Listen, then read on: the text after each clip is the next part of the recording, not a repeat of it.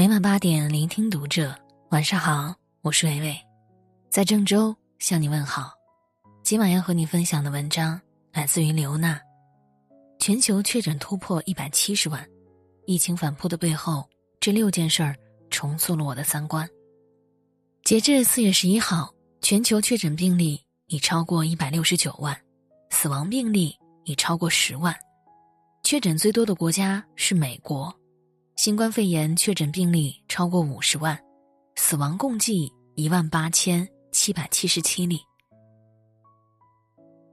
需要补充的是，由于自三月二号起，美国疾控中心就停止发布确诊和死亡人数的官方数据。连日来，美国相关数据都来自于约翰斯霍普金斯大学，建校一百四十四年、全球顶级名校、全美第一所研究性大学的统计。确诊人数第二多国家是西班牙，累计确诊也超过十六万例，死亡人数也超过一万六千三百五十三例。确诊人数第三多的国家是意大利，确诊超过十四万，累计死亡近一万九千例，是目前全球死亡病例最多的国家。值得一提的是，专家称被新冠肺炎夺走一代人性命的意大利，在历经极其惨痛的牺牲之后，正迎来疫情的拐点。而确诊人数超过十二万例的法国，超过了德国，成为第四多的国家。更令人揪心的是，是巴西亚马逊原始部落也有了首例感染者。而印度孟买卫生条件极差，超过一百五十万人居住的最大贫民窟，首次报告确诊病例。如今，这场堪比第三次世界大战的疫情蔓延全球二百零五个国家，扰乱七十多亿人的生产生活。冲击着全人类的医疗卫生救治体系，毫无差别的夺走五万多各种肤色人们的性命，也在眼泪和疼痛、互助和希望当中重塑着我们的三观。悲剧的结束往往不取决于强大者，而取决于最弱者。和疫情共生，怕是今后相当长的一段时间内全人类不得不接受的现实。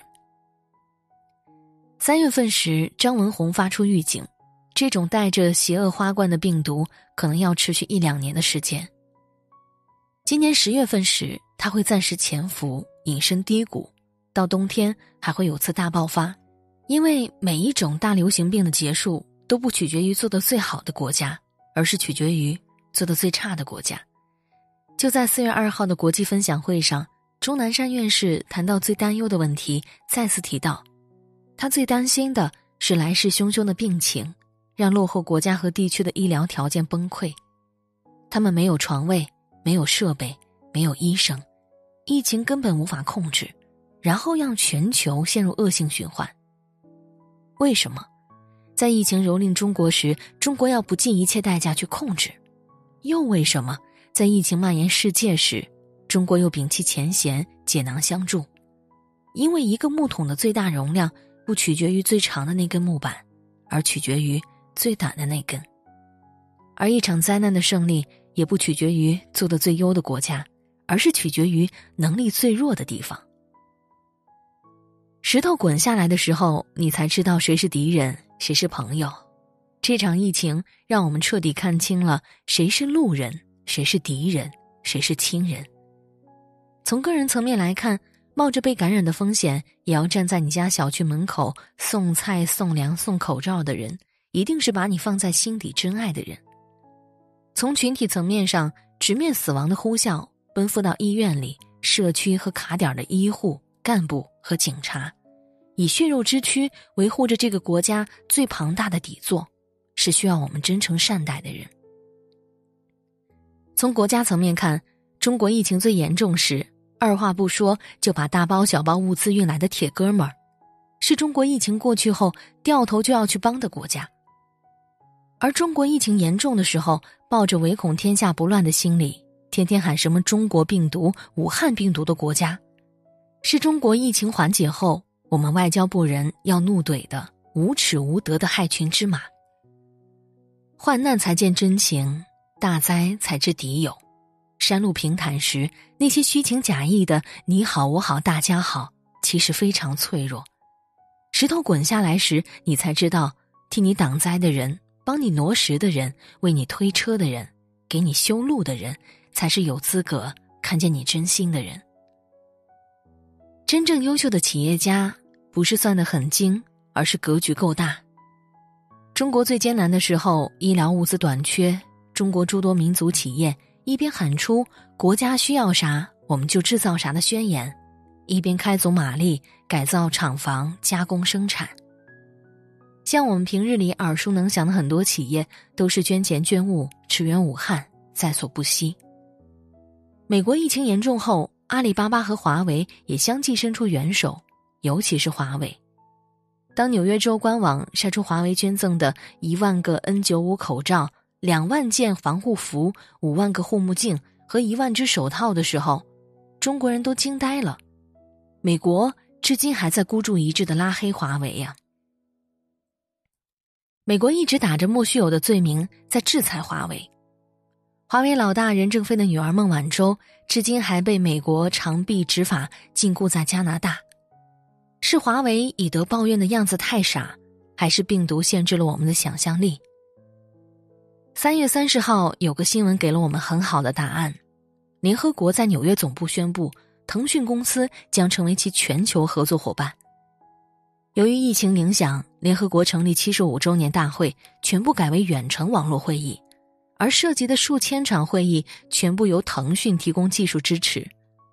在二零二零年之前，这些荣耀都属于欧美科技巨头，但现在它属于了中国。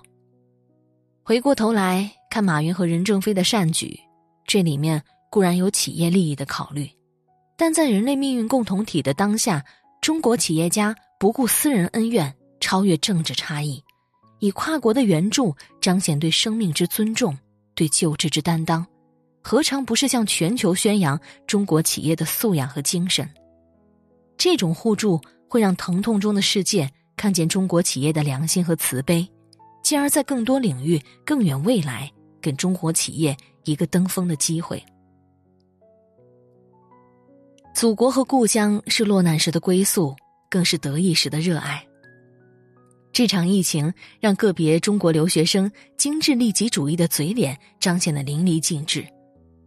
前有国外疫情严重时返回中国，携带病毒，不愿隔离，不听指挥，嫌弃宾馆饮用水不够香甜，提供饭菜不够可口的个别留学生；后有中国药科大学公派留学生许可欣，二零一九年才以优秀和上进的标签被学校推荐到美国读书。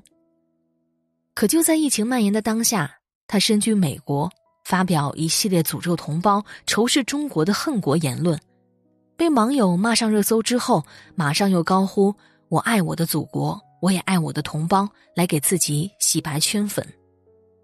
只是这种两面三刀的伎俩，早已被明辨是非的同胞看得透亮。这些人当然无法代表绝大部分中国留学生，但这些留学生的做派之所以引发众怒。也不仅仅是人们的仇富心理在作祟，人们更厌恶的是那些得意时咒骂同胞低等、国家落后的偏见无知，而落难时又高呼“我爱祖国，祖国必须来救我”的道德绑架。人遇到危险时都会想要逃到母亲的身边，逃回故乡祖国，这是朴素的本能，但这。要扎根在一个人对母亲、对故乡、对祖国一以贯之的深情。我们的祖国正在灾难中，我们不能离开它。假如我们必须死在刺刀或炸弹下，我们要死在祖国的土地上。抗日战争时期，民国大才女林徽因给友人的信中这样写道：“在过去百年中国最危急的时候，这样的人有很多。”这个人间四月天里，老一辈知识分子的赤诚和风骨，值得年轻一代凝视品读。真正的强大不仅是厚德载物，而且是边界清晰。这次疫情当中，除了一小撮留学生讨人嫌，一小撮外国人令人恨，西安一名外籍男子不戴口罩进商场，被防疫人员拦下，竟然出手打骂，还摔手机砸人。北京朝阳区一名外籍男子在居家隔离的时候，觉得安装的门磁报警限制了他老人家的自由，私自拆卸，随意外出。更令人气愤的是，广州某医院已经确诊新冠肺炎的一名外籍人员，竟然拒绝检查，遭到阻拦时对女护士大打出手，还咬伤了护士的脸。在广大人民不惯着洋人的呼声里，官方的通报很快就来了：哪来的回哪去，有病的治好赶紧回去。实话实说，这些外国人之所以这么蛮横，和长久以来我们国家给予这些人的超国民待遇有关。疫情这个照妖镜，让我们看清了中国不比外国差，也让我们明白了外国人不比自己的同胞好。谦卑太久、中庸太久的中国，从个体到国家，都是时候硬气起来。善良里带点锋芒，有菩萨心肠，更有雷霆手段。这不是强大后的傲慢，而是自立后的边界。时代的密码一直是，也永远是，留给早行动的人。每一场灾难都会给人类生产和生活带来改变，并由此造成行业大洗牌。发行六十六年的《花花公子》纸质版停售，告诉我们，落后的传媒行业因疫情必须加快转型速度。日本经营了六十六年的老牌旅馆破产，也提醒我们，今后一段时期内旅游业要险中求生存。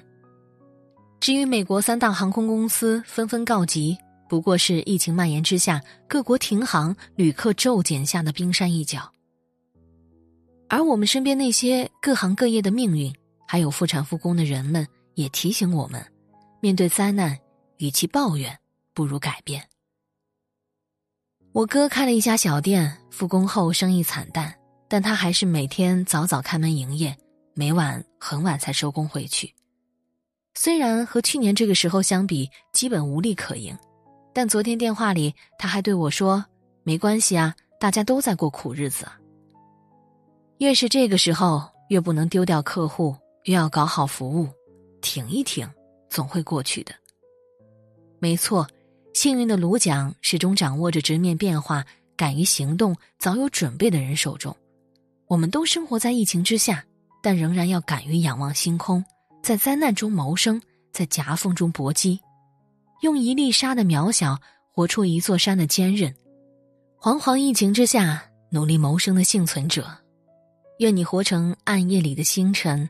冷雨中的春花，低谷下的赶路人，用心底生长的温柔、珍惜、希望和感恩，照亮更多的人。